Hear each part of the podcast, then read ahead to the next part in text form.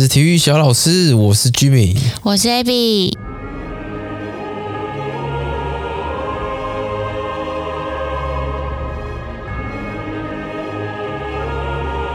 这是我们的奥运特辑，奥运特辑，奥运特辑。嗯，我们奥运会从七月二十三到八月八号，整整三周的时间。我先纠正你一个错误。我？对，嗯。你之前不是说那个主办国日本，他们不是弄那个床，然后他们故意弄的两个人的载重，就是不能让你在上面干嘛？对啊，反性爱床，反反连接床啊，反正就是反性爱床。然后嘞，它其实不是很烂的床，哎，它不是很烂的床啊，它是用纸做的床。对啊，我没有说它是很烂的床吧？就是它是用纸做，所以它会就是不太能承重啊。嗯。他不是要为了不让你不让你干嘛的？他是为环保，他是为环保吧？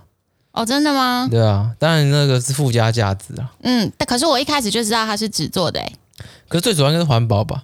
哦，有可能，这样可以回收这样。嗯，讲到这个，有一则新闻是说有那个选手去测试这个床的重量，你有看到这个新闻吗？有啊，一大堆人在上面跳啊，嗯，十个人吧，把它跳烂了，嗯，然后好像就被罚吧。嗯、呃，对，就是 不太不太尊重这个工具，这样。对啊。好，不过这次日本除了床是你说是环保有关的，还有另外一个也是环保的，你知道吗？比赛中会用到的吗？还是在选手选手村里面住宿会遇到的？嗯，比赛会用到的。每一个比赛都会？每一个比赛都有？怎么可能？每个比赛都有？嗯，都用到？每项赛事都会有。在球球员身上吗？嗯，好，是奖牌，是奖牌，不是纯金的。奖牌这次冬奥他们是用一些民众捐出的旧手机或者是电子的废弃物，然后回收，然后再重新制作的。所以提炼，对，可能吧。哦、所以，所以这次好像冬奥有说，就是请选手，呃，如果真的拿到奖牌，尽量不要摇奖牌，因为它的那个。材质就可能比较特别吧，这样我不知道不要摇奖牌是因为它有毒，还是它可能比较塑形，比较 有毒的也没有道理吧。反正就是它就是环保的环保的奖牌这样啊，所以不是纯金的，我以为金银铜真的用那个材质去铸的。嗯，它好像这次是用，你看像新闻就有说啊，奖牌是用一共六百二十一万台回收手机还有电子垃圾打造的。那以前是用。纯的金银铜吗？以前呢、哦，还是应该也不是。那如果以前都是的话，那这一次这个成本很低耶，会不会啊？还是他可能提炼那个程序也是很复杂？哦、应该是也是金银铜，只是就是说日本这次是拿到这些废弃物之后，然后用这些废品去提炼出这些黄金、还有白银、还有铜。哦，那那它的来源，那它的可能过程可能也蛮。成本也蛮高的，嗯嗯嗯，不过就是一个提倡提倡环保的概念呢、啊，嗯，对。今天是应该是奥运的第，奥运其实这礼拜天就要结束了。那我们今天录的时候是礼拜一，那到目前为止，你有觉得哪一项是，就是哪一个哪一场比赛你很紧张或者是印象深刻吗？我觉得，因为这礼拜其实已经到奥运就是将近尾声，就是很多比赛已经到最后的。决赛了吧？嗯，男双的羽球我觉得很好看。嗯，对啊，女单的羽球也很好看。最最刺激、最那个心揪在一起的，应该就是女单的羽球吧？金牌战吗？对对对，那个已经是很久很久没有这种哇，就是心揪在一起那种感觉。就是我也不知道怎么讲，可是即便是这样，我还是会看比赛，因为有有些人他会受不了。嗯，他会觉得干我看不下去了，这个太紧张，太紧张，他看不下去，他宁愿就直接知道结果，嗯，他不要一直揪在那边这样，嗯、对。可是我还是会去会会看，就是很刺激这样。我最紧张的好像是李志凯鞍马决赛的时候。哦，对，也是。我那个真的是手心都是汗。可是我觉得你没有看过翻滚吧男孩，你那个能够体会的感触应该。没有，就是没有，应该应该可以更多了。如果你有看那个纪录片，哦，不会，我觉得我已经够多了。哦，因为起码，呃，我觉得我会紧张，是因为看到他在呃全能的时候，他在鞍马上面落马两次，然后很担心他因此可能会有阴影，或者是受到影响。嗯，对啊，嗯，对对对，那个跟有没有看《翻滚吧，男孩》应该没有关系。哦，有有有，绝对有关系，绝对有关系，超有关系，真的超有关系，超有关系。哦，你要去看。那还有什么比赛是很精彩的？呃，精彩哦。嗯，小林的铜牌战，我我还好诶，那个没什么感觉。那他对樊振东的那一场呢？也还好，因为毕竟因为一日球迷嘛，小林对我来讲也是很深的面孔了。哦，所以嗯，你不太会有什么感触。所以你比较熟悉的面孔就是小戴，可是你对庄智渊好像也没有什么感触啊。有啊，怎么没有？那他以前跟蒋鹏龙搭档的时候，我就看过了啊。那你怎么感觉就是没有很惋惜啊？还是很惋惜？不，不用啊，就我觉得正常了。他他就现在已经不是他巅峰了，也是。就是你你看他，你不会知道说他就是会去要拿，他是可以拿牌的那个人。嗯，你懂吗？对啊，他不是巅峰的时候，他不是是真的这么有。希望啊，也是。我现在在看他比赛，就是觉得能能看到他在打在场上，就是一件很棒的事啊。嗯，对啊。那除了他还有谁吗？中华队的也可以，不要是中华队的啊。我我觉得成龙也不错啊。哦，刚刚拿下银牌的成龙，对，成龙很很棒诶，他就是他是一个很有风度的人，我觉得，嗯、对啊。虽然说很多人会。就是来当一日球迷的时候，都会觉得他要 anti China，就是谁只要跟中国打，就帮另外一队加油。嗯、可是我觉得这个看运动看成这样，我觉得有点就是有点太上纲到那个民族的那个情感。我是觉得也不用到这样，因为就是看技术嘛，然后看每一个人。我觉得应该大部分的人还是会参考一些球品，还是他真的有没有打得好，或者是他在。球场上的那种感染的气氛吧，像像如果你说那个奥运很多台嘛，嗯，他可能就会拉一些主播，可是这主播他并不是每个项目都懂，嗯，所以他来报的时候，他可能就是跟一般人可能没两样，他就是帮自己的队加油，或是帮不是中国那一队加油，就是他变很很那个很怎么讲，很民族民族情感的感觉。哦，对啊，对啊，对啊，是啊，嗯，其实运动员不分国际国国家啦，不要不说什么政治因素啊，其实每个运动员都都蛮值得尊敬的，可以站上奥运这个殿堂，都是很厉害。诶，其不过其实我觉得也不太一样诶，因为其实你看像呃，我们亚洲跑进百米决赛的苏炳添，嗯，就其实大部分台湾人也都是在为他加油啊，就觉得他是。就是是亚洲第一个能够进到百米决赛的黄种人，这件事情是很值得骄傲的，嗯、很屌哎、欸，看很屌哎、欸，嗯，他是呃决赛嘛，对不对？决赛，对啊，对啊，对啊。而且他重点是他已经三十一还三十二岁，跟我差不多。嗯，我记得他之前其实赛前的访谈的时候，他自己好像有说过，就是说他自己觉得他已经三十一岁还三十二岁，他应该他应该不太能再创造巅峰。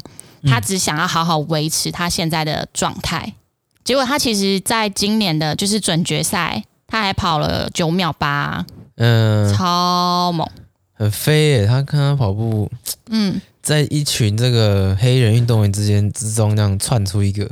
黄黄的，黄黄的，对啊，很屌哎！就其实对啊，所以其实我我现在看网络上大部分的人都还是。就是很觉得他真的好屌，虽然也有看到一些人可能完全不认识他。然后那时候决赛完之后，因为苏炳添他还是有去拿中国的国旗，然后想要披在自己身上。嗯、然后我就看到 PTT 有人留言说，他又没有得奖牌，所以他为什么要拿国旗？嗯，他是在披什么？对，但其实他就是已经进到决赛这件事情，就超级无敌值得披国旗了吧？像刚那就有点太。如果今天他不是中国人，你会去吵说什么？他批我干嘛？什么什么？对啊，嗯嗯。然后撇开那个不要讲了，就是他在奥运场上可以得到这个成就，我觉得很很动容了吧？对啊，我觉得很对啊，对啊，对，就是看到都觉得很想哭。嗯，对啊，没错。像刚刚讲那个成龙嘛，他是今年是银牌，里约是金牌，嗯，伦敦是铜牌，所以他就说金银铜，金银铜，他就算是也是另类大满贯这样子，嗯、所以他也不会特别失望。其实你看，我觉得这个赛制很有趣，就是你在站上站上凸台的时候啊，凸了最凸的就是金牌嘛，对。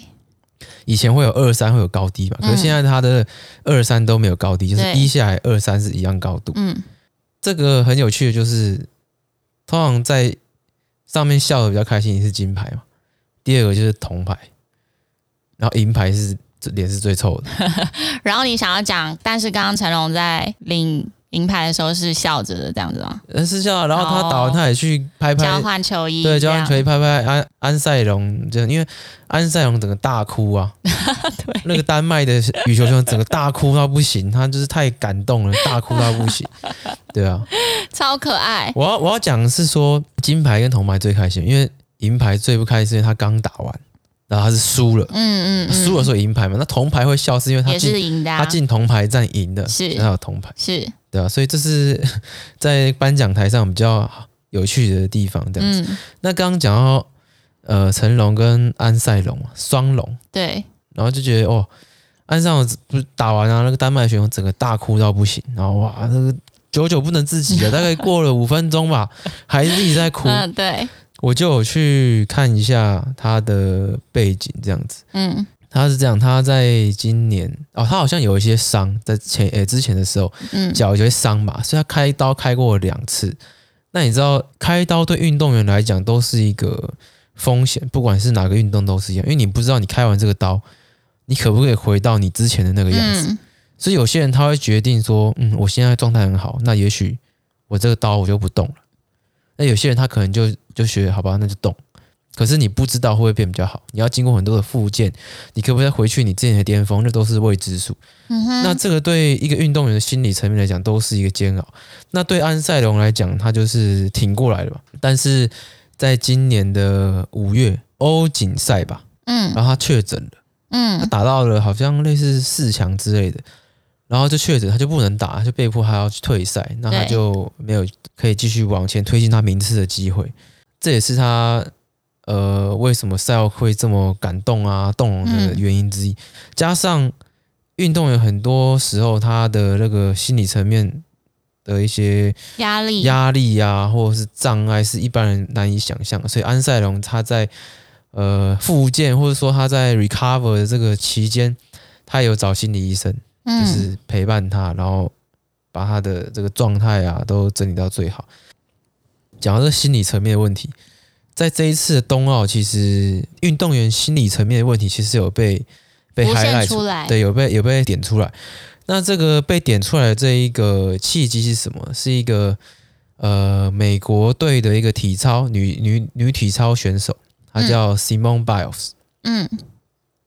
你应该知道啊，他就是小小只，一百四十二公分，然后他二十四岁，然后他是一个类似现在美国体操界的一个很厉害的一个人，就他几乎是有史以来他的分数啊，可能都是最高的。嗯，可能看过他，但我应该认不出小小只的一个非运动员。好，对，那他擅长的是自由体操、平衡木、跳马。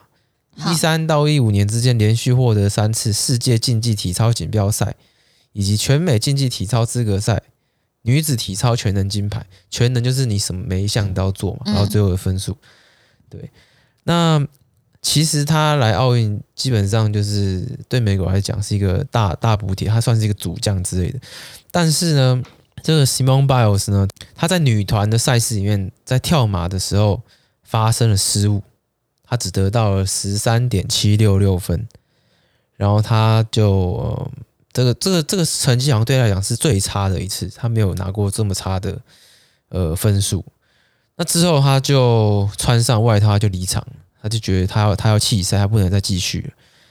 那就由队友负责剩下的三个项目。嗯，那当下没有人知道他退出的原因。那有人说他可能是受伤。那在 NBC 的报道中说，呃，他教练是说他是出于这个心理问题、心理因素的问题。嗯。Biles 表示，他在跳马后呢，感到迷失，觉得必须呃要暂时停止。为了对抗心中的恶魔，必须把自尊放在一边，不让他危害自己的心理健康和幸福。这一件事发生以后，其实在呃美国的舆论下有两种说法。有一派人是这样讲，他觉得 Simon Biles 没有运动家精神，你应该要继续，就是这是这是一个运动的必经之路。对，他觉得你心里要够强，必须要为国完成这个比赛。嗯，对你类似什么乡人为国之类的。嗯，你完成这个比赛嘛，你要把比赛完成，不然你看我国家征召你，结果你根本后面就退赛。那我当时就不要征召你就好了。嗯，类似这种的感觉。这一批人觉得他应该要像一九九六年的亚特兰奥运的一个美国体操选手，他叫做 Carrie Strug。那这 Carrie Strug 在九六年的亚特兰奥运他做了什么事情？他也在体操的这个跳马项目跳跳跳翻上去翻好多圈下来之后，他的脚骨折了。当下骨折，当下就就落地的时候就没有踩好，哦、就骨折。嗯，后来他还要跳第二次。哦，他还要跳第二次，还跳第二次，然后再一样跳下来的时候，他是几乎剩下单脚落地了。哦，然后他最后就被搀扶的下场。嗯、最后美国都是拿冠军了，所以大家会觉得说他，你知道，就是类似怎么讲，浴血奋战吧？你可以这样讲。他那时候是团体赛，是不是？呃，看起来应该是团体赛，因为那时候那时候 Carrie Struck 那一个亚特兰奥运的。美国女子体操队，他们有一个名字叫做什么什么 Seven，就是好像是一个很棒的组合之类的。嗯、对啊，那最后美国队拿拿冠军了，所以这一派人觉得说，哎，你应该要像 Carrie Struck 一样，就是把比赛完成这样子。后面呃，Simone Biles 他后面也是证实了说，他是因为心理因素呢才退出呃东京奥运的女子体操团体赛决赛。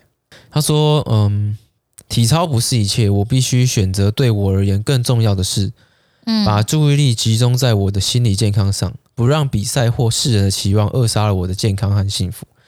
其实，Simone Biles 他在呃他的出生其实不是一个太好的环境，他的母亲呢有毒瘾，然后会酗酒，所以后来他就直接被祖父母收养。那那时候他的家里也很穷困啊。他说那时候家里买不起牛奶啊，所以吃麦片时加的都是水。哦，这样就是他出生不是太好，嗯，环境没有很好，没错。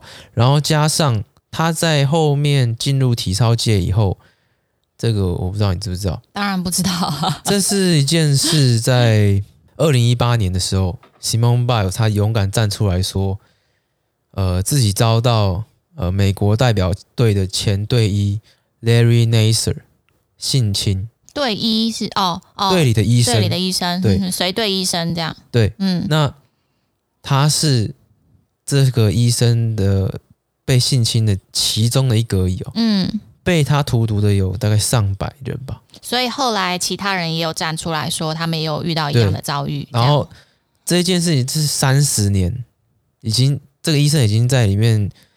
恶魔了三十年，你知道吗？嗯、在里面性侵了无数人，嗯，才被爆出来，嗯嗯，对啊，所以呃，我就不细讲那个那些那些事情。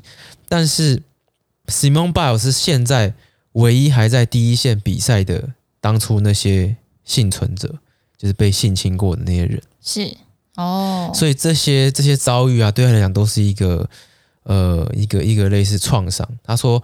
他感到很崩溃，他总是试图关闭他脑海中的声音，但只要他一这么做，他们就叫得越大声。所以，嗯，我应该这样讲：某一方面，体操成就了 Simone Biles，但某一方面，体操对他来讲也是一个噩梦，因为有那些呃过去像对于性侵的事情，嗯，会让他。对体操是一个很迷惘的状态，哦，是，这是我自己的认知啊。嗯，像他有讲到说，他在退出团体赛决赛之前，很明显他就是他说他内心充满了挣扎。泰晤士报有一篇访问说，呃，问他说他职业生涯中什么时候是最快乐的时候？嗯，他说可能是我的休息时间。所以体操对他来讲，可能是一个呃，不是呃，不是可以。呃，享受的状态，就像他已经变成工作了吧？嗯，对啊，就像每我相我相信每个人都一样，不不管是体操，不管你有没有经历过那些呃不好的事情，当你的兴趣变成一种职业的时候，你必须每次反复的做它，因为你需要用这一项技能来维生的时候，你可能就失去了你当初玩这项运动的初衷，所以变成说他找不到那个当初喜欢这项运动的理由，所以变成他就哎越来越练，他可能就越开始会厌恶他或什么之类的。不过他现在这样子，我觉得也蛮辛苦，就是他还要面对国内两派的声量，有一些人不太支持他。对啊，对啊。不过、嗯，不过我觉得选手其实站在那个舞台上，还是要享受比赛最重要。大部分的人都是承载了可能自己国家很多人的梦想去比赛，所以压力会很大。嗯，嗯嗯，我觉得那是一件很辛苦的事。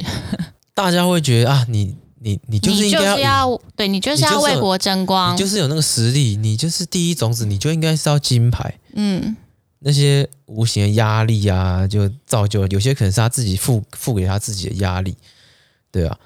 心理层面还是很重要。我觉得如果今天呃这项运动已经导致你的心理层面有一点受到影响的话，的确还是要休息比较好。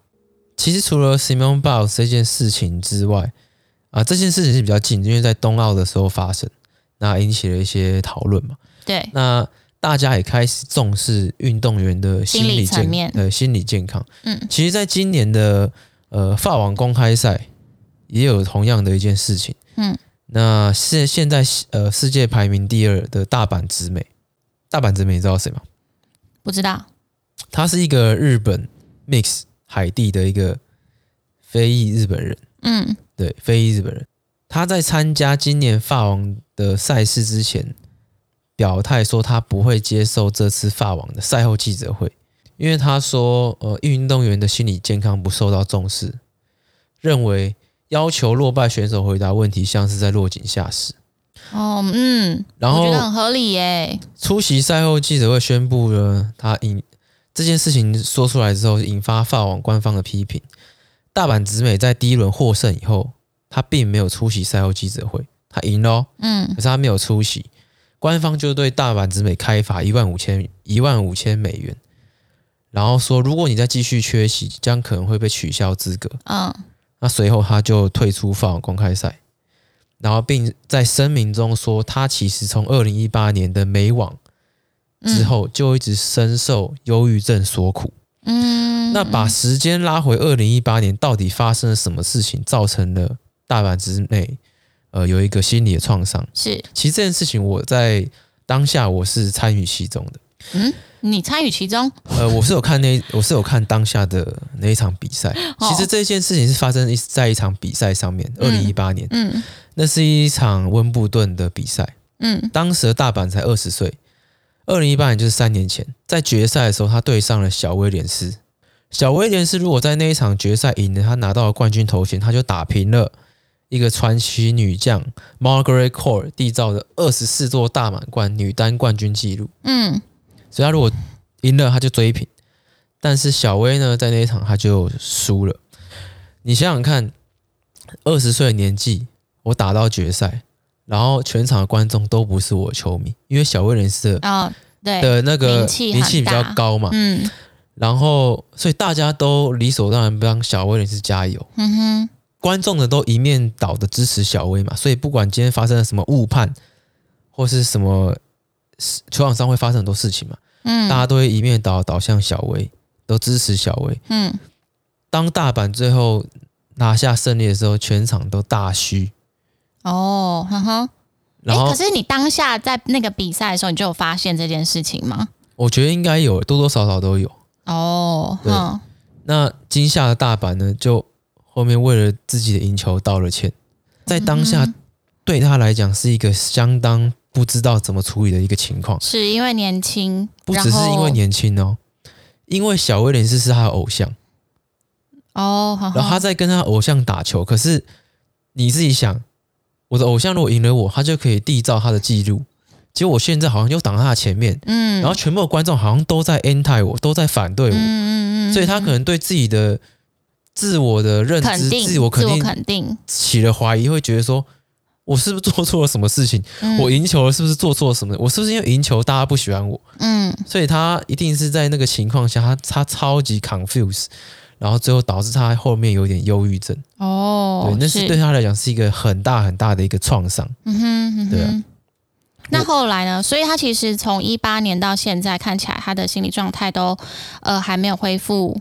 我觉得是哎、欸，就是他当下那个创伤，哦、他现在也是一定是在有跟心理医生在做一些治疗，是，不然他今年呃也不会就是发生这样的事情。其实我回想到当时的画面，拿冠军要讲一些话嘛，他是直接就是他有点不知道怎么办，然后他有点就是他，我记得他有哭。就是他觉得很很抱歉，小威廉斯也是超级有风度，他有就是他说你不应该觉得抱歉，就讲一些就是很鼓励他的话了，这样、嗯、就是他出来替他讲话这样子，对对对，对啊，你你自己试想这种情境，你跟偶像在对决，全场都就是不止帮偶像叫还虚拟，然后你好像挡住了你偶像缔造纪录的路，就是很一个不知道怎么处理。对一个二十岁的，对一个二十岁的还大学没有毕业的一个人，他就要面临到这样的考验，我觉得真的是呃很大的一个这个创伤了。运动选手啊，他们身体的伤啊，你说喊伤停或是退赛，那那都 OK。但是对大阪来讲，他的伤。是你是肉眼看不到的，可是却是很扎实的。我觉得大部分的选手心理压力都很大，像其实在这次的冬奥也有看到一些选手，他们可能是呃，就是在比赛过程当中受伤啊，或者是譬如说像刚刚讲到的一百公尺，不管是在决赛或者是预赛，其实也都有看到一些选手太紧张，然后导导致偷跑，嗯，然后就被取消了资格。嗯，我觉得他们应该回去也都是相当的扼腕。嗯，讲到这个之前呢，其实第一次偷跑不会被取消资格诶。二零一零年以前是你有两次的机会。你是讲奥运？对，我在讲奥运。嗯，对，就是你如果是第一次偷跑，那他会给你一个就警告这样，但是你还可以再跑一次。不过可是大家都要陪你再跑一次吗？呃，对，大家都要再陪你再跑一次。嗯，但是一零年之后就，就呃抢跑的运动员就会直接被取消资格。所以像其实我这次看比赛就看到两位选手。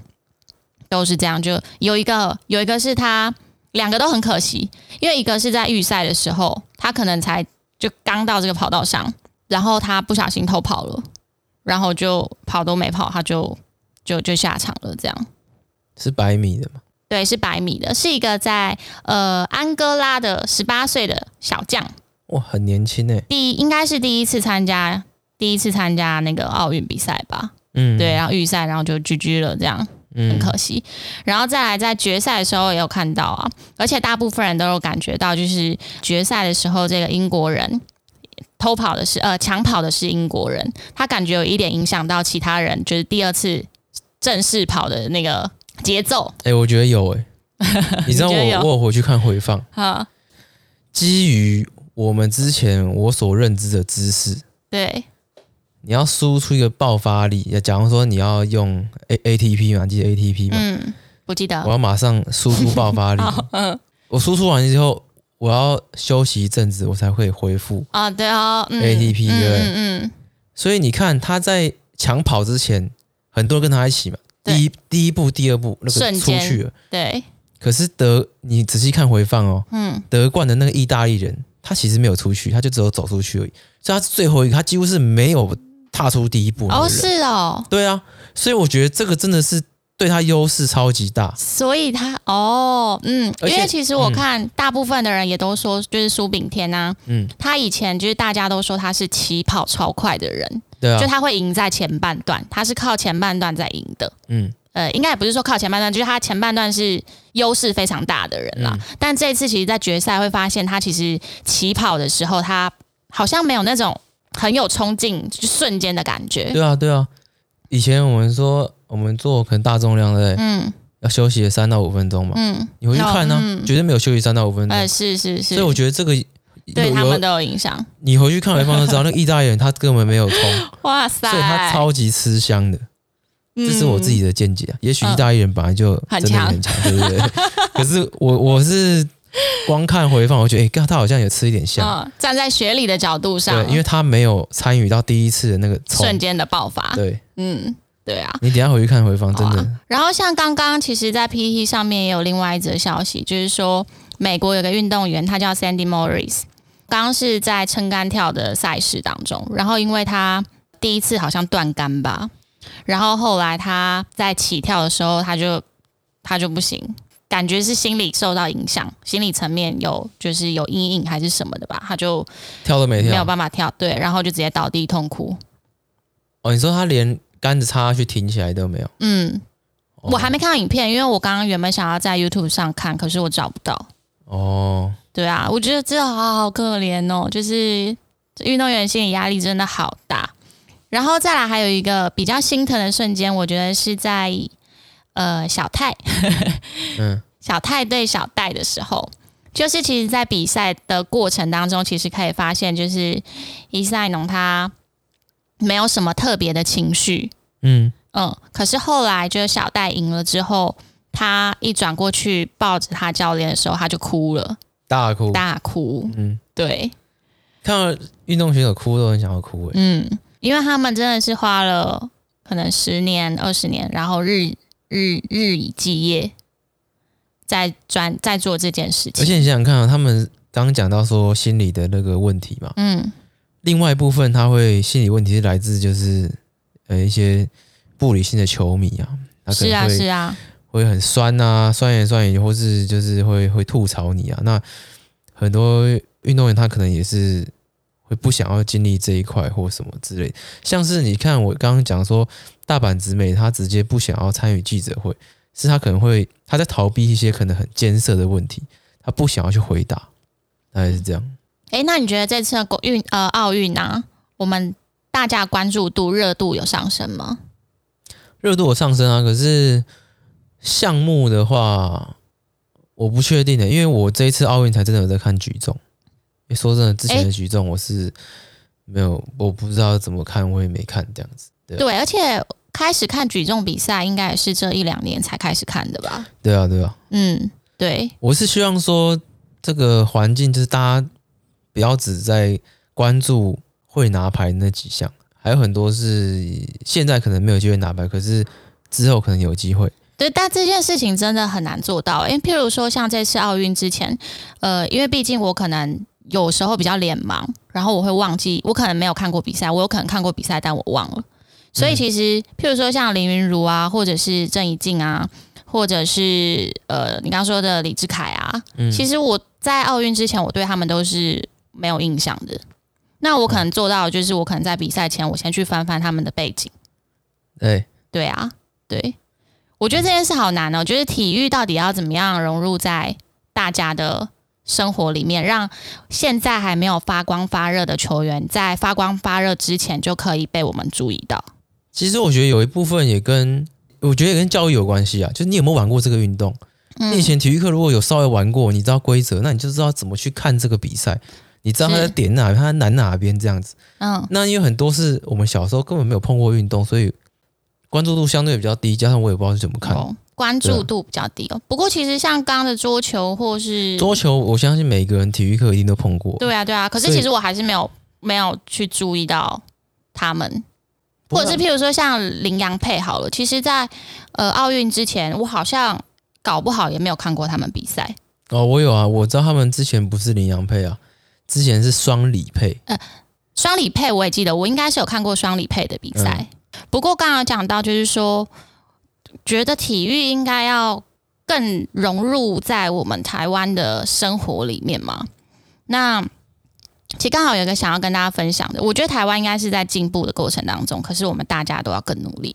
就是说，其实呃，我在网络上有看到一个，嗯，他算是一个台湾人，然后他那时候去美国生活了一阵子，他在美国有担任可能像是校队的篮球的助理教练，嗯。之类的，然后他就觉得，其实在美国的体育环境，他们是。从小家庭就开始培养的，而不像现在台湾，其实呃有一些人他比较像是专项，嗯，对，就是在美国，大部分的小孩感觉是他们不是特定去学什么运动，而是在从小这些运动就是他们平常会玩到的东西。就他们什么运动都玩啊？对对对，他们什么运动都玩。所以你会看到一些，呃，我举个例子啊，就是 LBJ 好了，嗯，拉拉邦军他也会打美式足球啊，对、啊？哎，以前还有个什么 Nate Robinson，以前也是打个美式足球的，跑很快啊，嗯嗯，整个就是双七呀。对，对，就是他们的生活是从小小朋友就不断的大量的在接触很多的运动，就是体操啊，或者是像刚刚美式足球啊，然后篮球啊，什么都有的。然后对他们呃美式教育的人来说，他们会觉得就是体育这件事情就是生活。你在体育的过程当中，你可以培养你的耐力，你可以培养你的信心，或者是你可以呃让自己的态度很正面，或者是你学习失败，这些都是对培养你的心智啊。嗯，这些都是他们觉得教育的一部分。是啊。然后这位助教，因为其实我找不到他名字，对。然后他就说，他其实现在有看到台湾进步，就是说台湾现在从呃 HBL 到现在有很多的呃篮球的赛事，然后或者是像棒球，他现在有黑豹旗，就是对高中啊就开始就是有这些竞赛嘛。或者是一些求学联盟的联赛出现，都可以看到，其实台湾的基层的体育环境正在慢慢改变。就以前感觉比较像是科班的人才可以展现自我，或者是以前会有一种既定印象是书读不好的人才去做这项运动，嗯嗯，或者是家庭背景没有这么好的人才去才去从事体育，嗯，但这个环境是有慢慢在改变的。以前的话，就是体育课会在期中、期末考被接去。复习吧，对，对吧？现在我不知道了。嗯嗯，对啊。那所以，如果以后我们小孩，你会让他从事体育的活动吗？会啊，会啊，当然会啊。那你会让他从事什么活动？看他想从事什么都可以啊。哦，嗯。哎、啊欸，其实其实我觉得环境真的是有在改变，因为像我爸他是足球教练嘛，然后他以前像我哥哥大概三十一岁。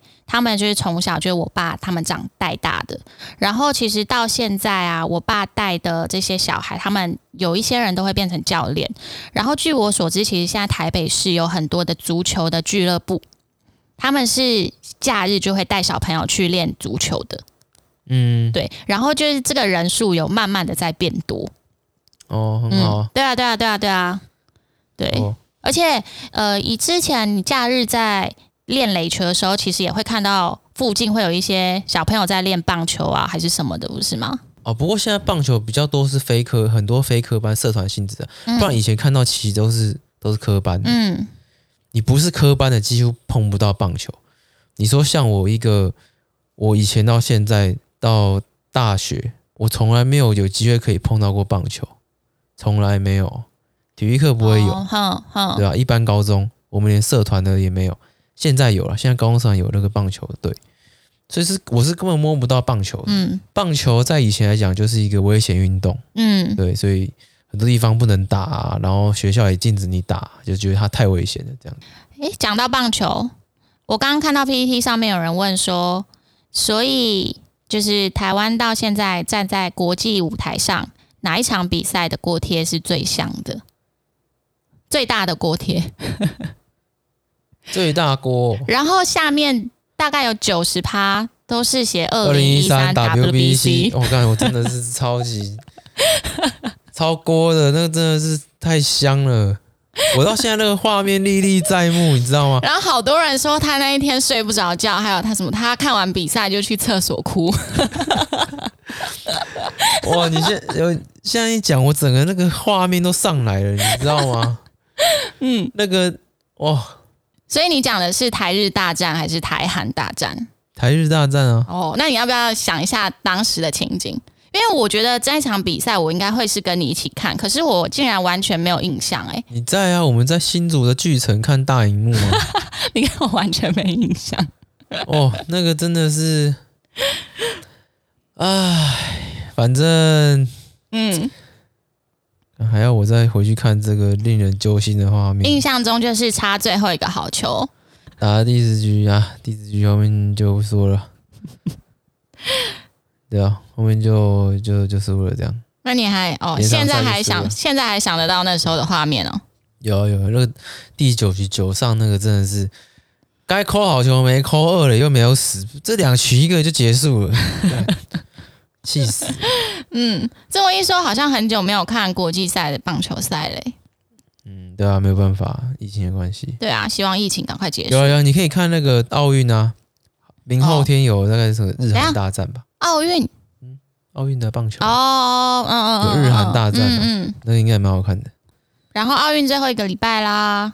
嗯，希望大家继续关注。接下来还是有些赛事啊，大家还可以是可以尽情的锁定奥运，对中华健儿的表现。嗯，当然你也可以看一些其他，像我刚刚讲的那个日韩大战嘛，应该也是很好看的。嗯，棒球。我还有看那个水上水下，诶，水上芭蕾还是水下芭蕾啊？水上芭蕾吧。水下芭蕾通常在水下面跳，到底是给谁要看？水上芭蕾那也是超级精彩的。就脚这边一直踢嘛，就是很强哎、欸，而且他们都在水里，到底要怎么定位啊？我不会游泳，游。反正我觉得大家随意转转，如果你买哈米的话，其实有很多比赛可以看。